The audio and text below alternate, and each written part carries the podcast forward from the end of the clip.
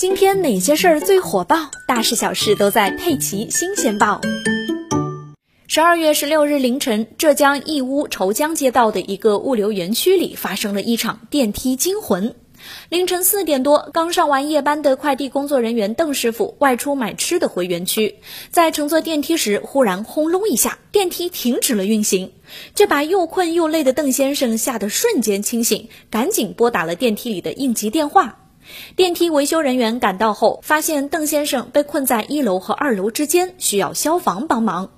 由于电梯正好停在两个楼层之间，上不去又下不来，直接实施破拆可能会因为电梯滑动造成意外伤害。消防人员决定先和电梯维修工作人员到电梯的机房寻求解决办法，结果他们却意外发现了罪魁祸首。一只巴掌大的老鼠被夹在了电梯的电动限速器内，应该就是这只卡住的老鼠把电梯给逼停了。不过当时这只肇事老鼠已经当场遇难了。消防救援人员随后利用绝缘剪等工具取出老鼠，由电梯维修人员再驱动限速器，缓缓地将电梯抬升至二楼。在被困一个多小时后，邓先生终于成功脱困了。